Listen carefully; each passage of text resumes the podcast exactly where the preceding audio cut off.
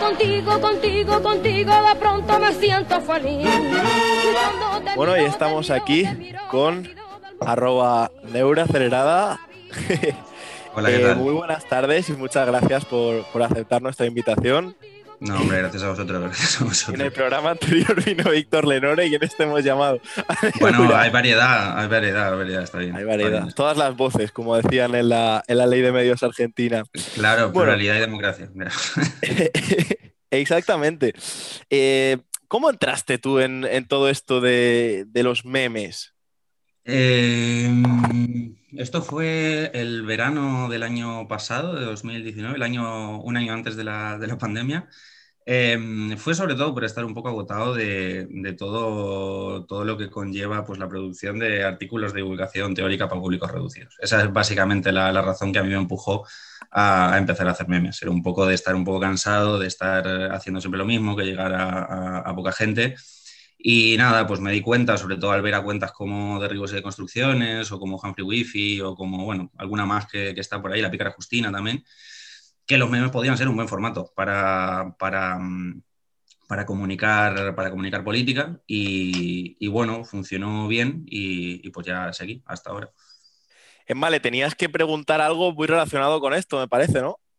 Sí, y es que, eh, bueno, yo creo que vivimos una época con todo esto de las redes sociales, memes y tal, de espectacularización de la política. Y Sí. yo quería preguntarte en relación a esto, si crees que con tus memes, eh, ¿qué tipo de efecto produces? Porque puede ser o bien negativo o bien positivo. Creo que, por una parte, ¿crees que puedes captar la atención de gente nueva que de normal no estaría implicada o interesada en política? ¿O crees que al final somos siempre los mismos y con estos memes solo generas mm, como una connotación negativa de, de la política, tipo, mira estos payasos que...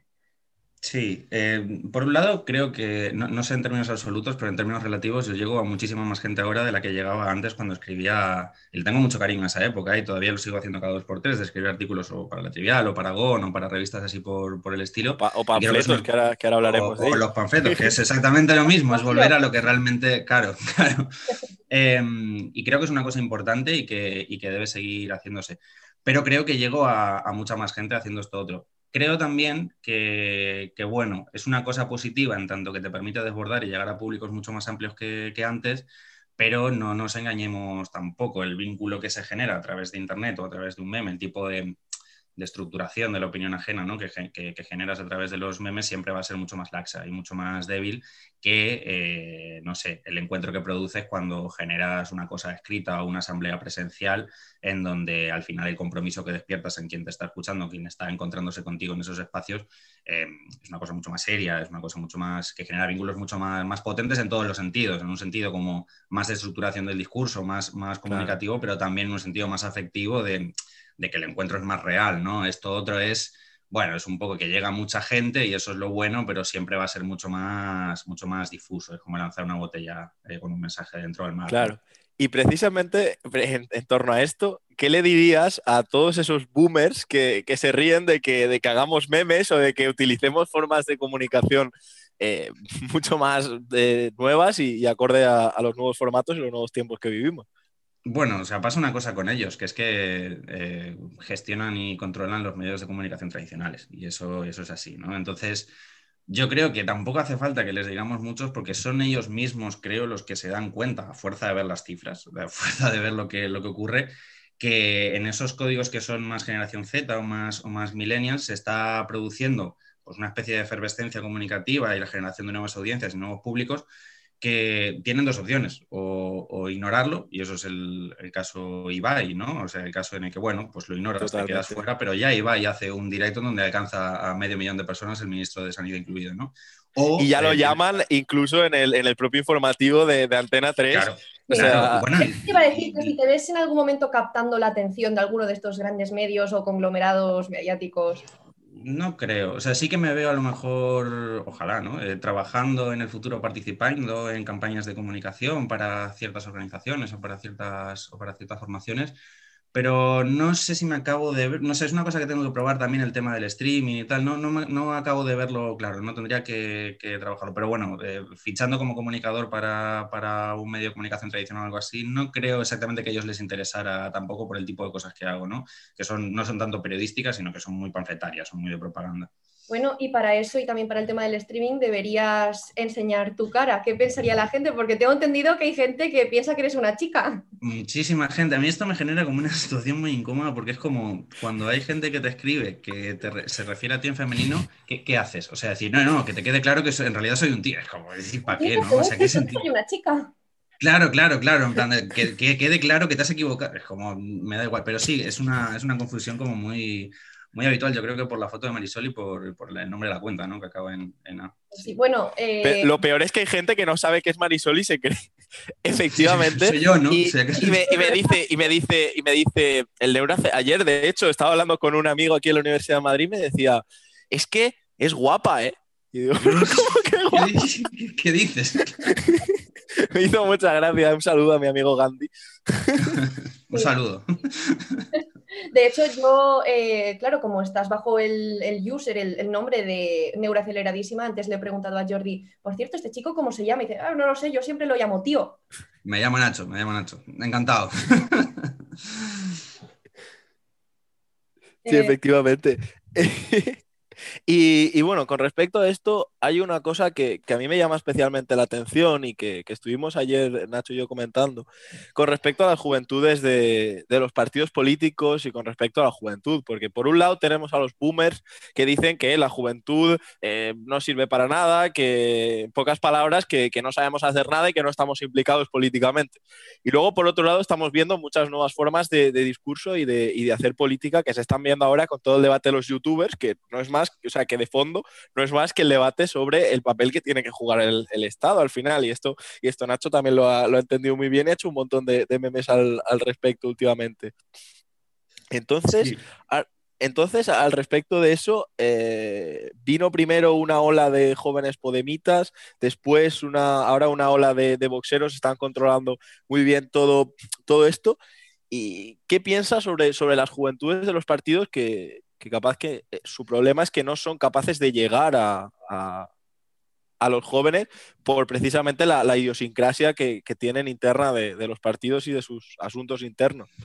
Sí, em, bueno, vaya por delante que yo en su día tuve responsabilidades directas sobre el área de juventud en Podemos Valencia y no pude hacer nada. O sea, fue un año también muy complicado para mí en términos personales, era año electoral, yo tuve que priorizar estudios sobre sobre militancia también me tuve que ir de, Valencia hacia donde vivo ahora, que está lejos, entonces eh, como que lo tenía un poco difícil para hacer cosas y por eso todo lo que diga ahora eh, no lo digo en plan mesiánico de yo si pudiera haría esto, sino que yo tuve la oportunidad de hacerlo y no, y no lo pude hacer, ¿no? Pero yo diría que las juventudes de los partidos tienen dos problemas, o al menos a mí me da la sensación de que tienen dos problemas fundamentales. Uno es que son profundamente universitarias y eso tiene eh, una cosa positiva, que es que dispones de un montón de gente que está muy motivada, que tiene bastante tiempo libre, que puede hacer cosas, pero que tiene también serias dificultades para representar a todos esos sectores de las juventudes que no han querido, no han podido eh, recibir educación universitaria y que por ello, creo que esto es, evidente, tienen pues inquietudes, problemáticas, deseos, horizontes, expectativas diferentes a las que tiene un universitario.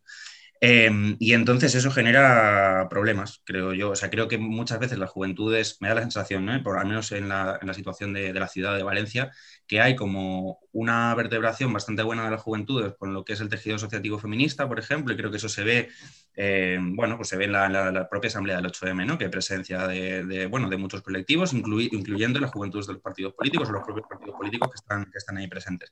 Pero eh, qué pasa con eh, los sectores que son económicamente excluidos. A mí, yo lo pensaba el otro día, ¿no? Con el tema este de la cañada, de la cañada real y la crisis humanitaria que está ocurriendo, que está ocurriendo allí.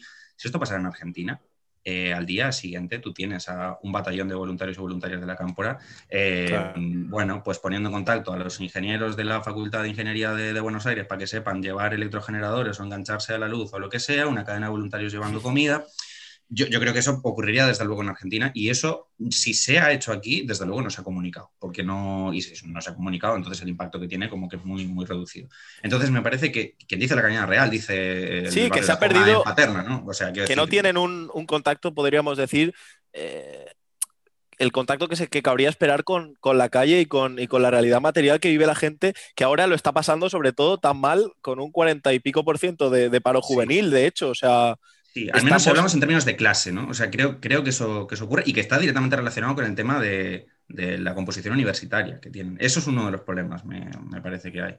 Eh, y el otro, y sintetizo para no alargarme, alargarme mucho, eh, creo que es un problema de, mm, comunicativo. O sea, o, más bien como de generar dispositivos de intervención a través de lo ideológico. Entiendo que muchas veces la formación en los partidos políticos se entiende como una especie de, la formación de cuatro jóvenes, quiero decir, se entiende como una especie de acumulación de conocimientos teóricos que muchas veces no se sabe bajar del todo a la práctica. ¿Cómo puede ser que eh, todos los memes que suben las cuentas de partidos políticos den vergüenza ajena. O sea, ¿cómo puede ser que los mejores memeros no estén dentro de un partido político cuando tienen interés directo? O sea, en una publicación media mía, ni de las que tienen mucho impacto, sino una normal, yo alcanzo 40, 50 mil cuentas. O sea, que ven ese, ese, cómo los partidos políticos nos están aprovechando de eso. ¿Por qué siempre parece que hay un señor de 50 años detrás de la cuenta de Twitter o la cuenta de Instagram de los partidos políticos? Esto no puede ser.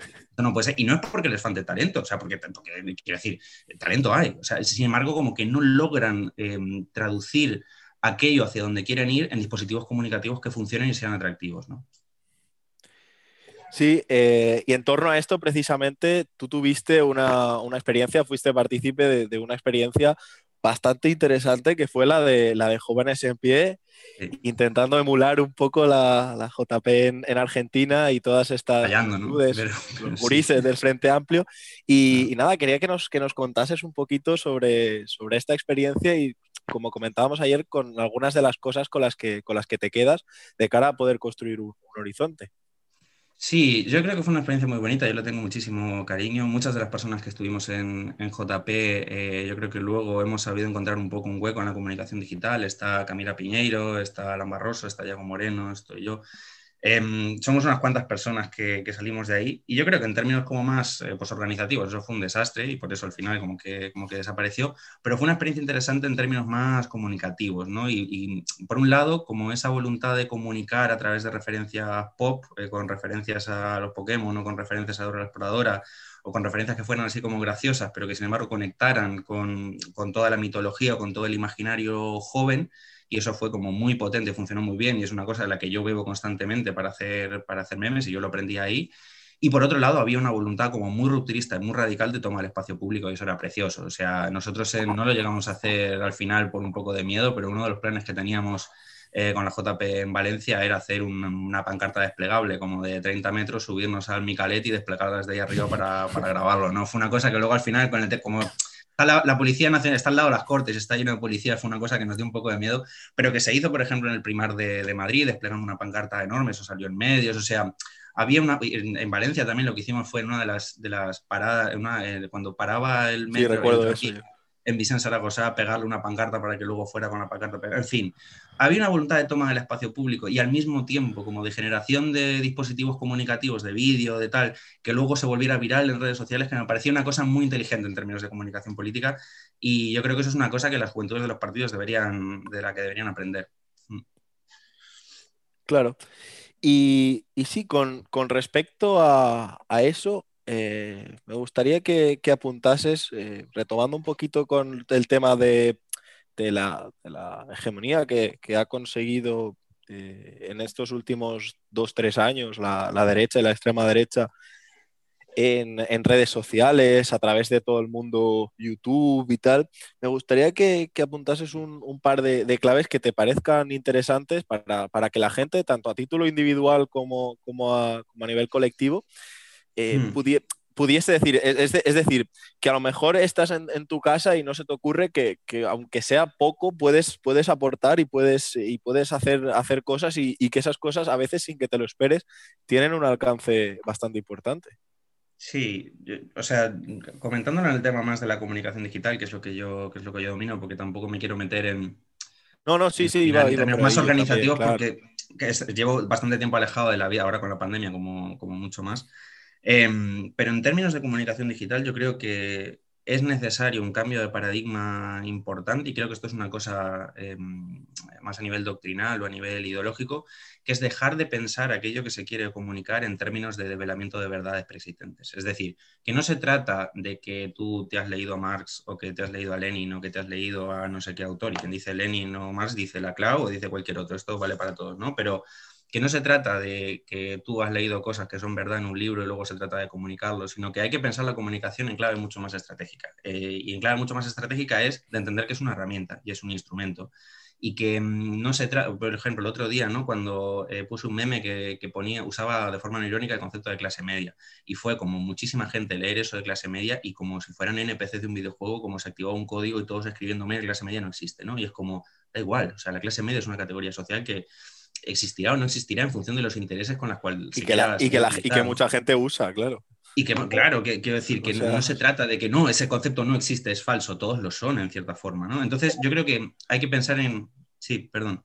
no, perdona, no te quería cortar. No, no, no, solo. Sí, dime, dime. Era, eh, sí, esto que has dicho de la clase media que como que se les activó un, un clic, es que he leído un fragmento del panfleto populista en el que habla sobre mm, el papel de los, de los afectos en la política, ¿no? Por esto de Spinoza de los discursos producen efectos a través de la producción de afectos. Entonces, em, ¿cómo describirías tú este sentimiento que puedes crear en tu público, este, este afecto que puedes crear?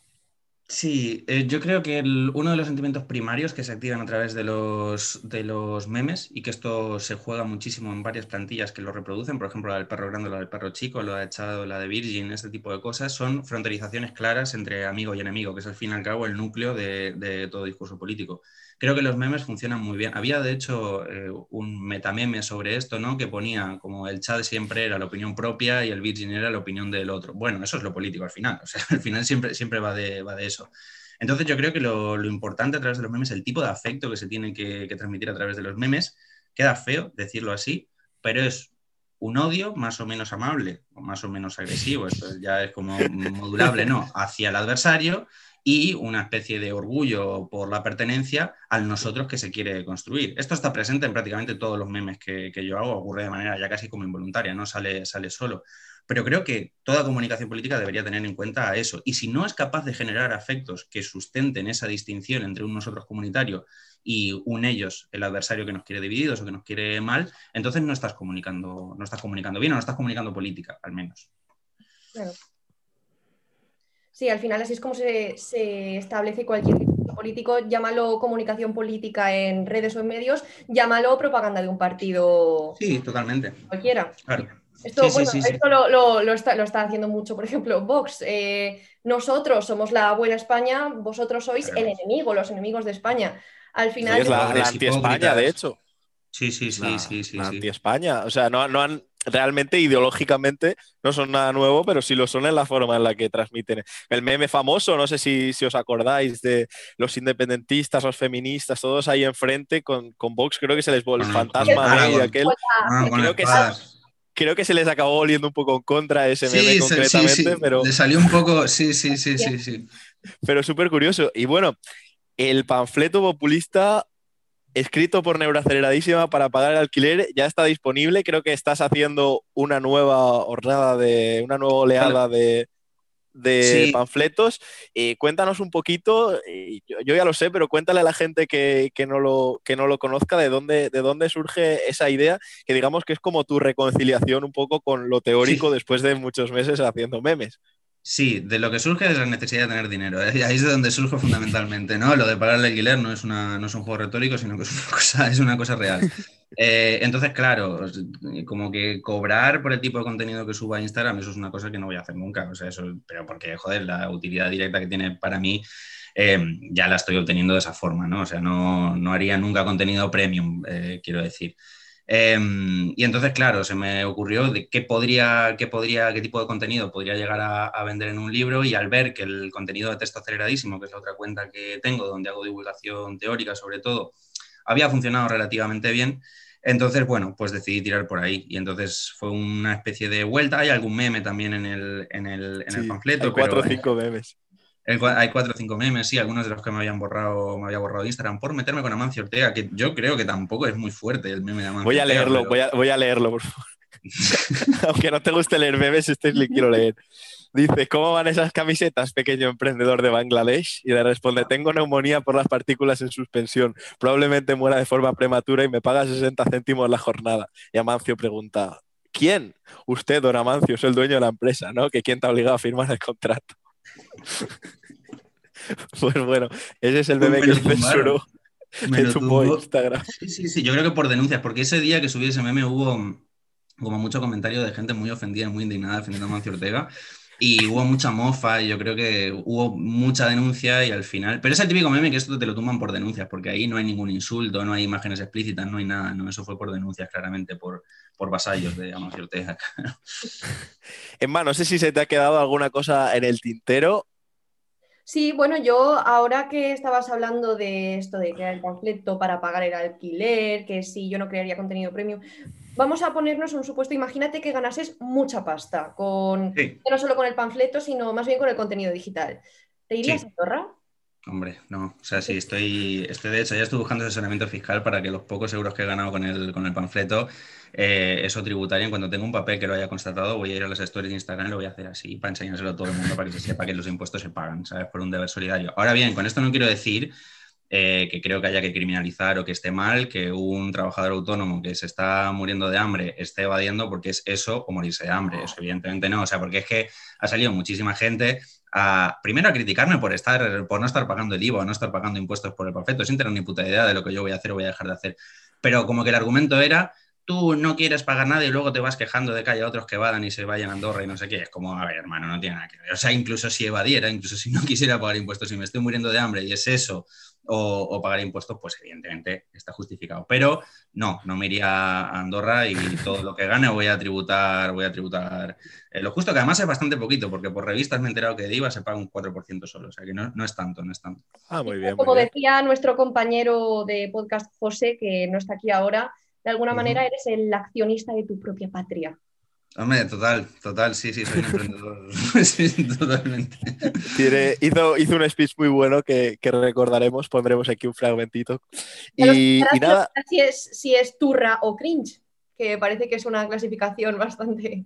Sí, bueno, Monedero es, es, las dos cosas a la vez, ¿no? O sea, es capaz como de pivotar entre una y otra. Es un gato de Schrödinger, pero entre la turra y el, y el cringe. Es las dos cosas a la vez hasta que se observa y entonces ya decanta por una o por otra, ¿no? Sí, sí. Y hablando de precisamente eso y para acabar, hay otra figura eh, a la que tú en realidad yo creo que tienes mucho cariño, que, que es Juanma del Olmo, sí. el actualmente responsable de, de comunicación en, en, Podemos. Y emprendedor de eh, éxito también y emprendedor de éxito vendiendo camisetas a, Pablo Iglesias. A Pablo Iglesias, sí, sí, va siempre con el jersey. Hmm. No vamos a hacer publicidad de la, de la marca, pero, pero cuéntale a la gente. vicepresidente del gobierno, ¿no? Sí, Exactamente. No, cuéntale a la gente un poquito todo esto de, de Juanma del Olmo para, para, acabar a irnos todos cuitados con una, con una sonrisa.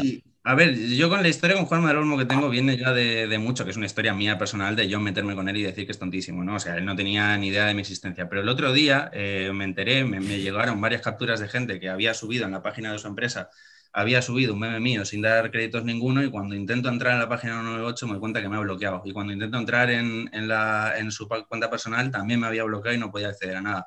Entonces yo entiendo que finalmente ha descubierto que hay como muchos memes míos llamándole tontísimo. Entonces, eh, yo lo que espero, yo lo que espero sinceramente, yo no sé si eh, os acordáis de cuando habían saltado a la prensa eh, unos mensajes en donde él amenazaba con ir a la casa de Ramón Espinar a partirle la cara, ¿no? Y, yo espero que no venga Juanma del Olmo como a tocarme la puerta y a partirme la cara.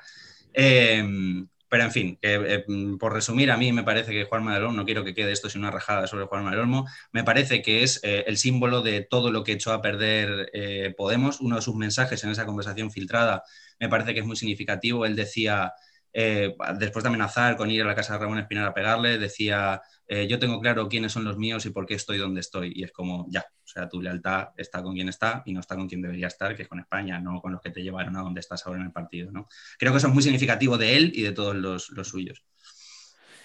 Y de lo que ha quedado de esa pena, y esperemos que todo eso se pueda ir reconstruyendo en los próximos meses. Viene una etapa sin duda muy importante y a la vez eh, yo creo que, que, también esperanzadora. Así que Sí. te agradecemos mucho haber estado con, con nosotros, Nacho. Bueno, y ya sabes que, que no tenemos prisa, siempre eh, con, con calma tienes tu, tu espacio y, y tienes tu, tu casa. Así que muchísimas gracias. No, muchísimas gracias a vosotros. Un placer. Ignacio, Nacho. Nacho. Nacho, Nacho. Venga, hasta luego, gracias. Venga, chao. Estando contigo, contigo, contigo me siento feliz.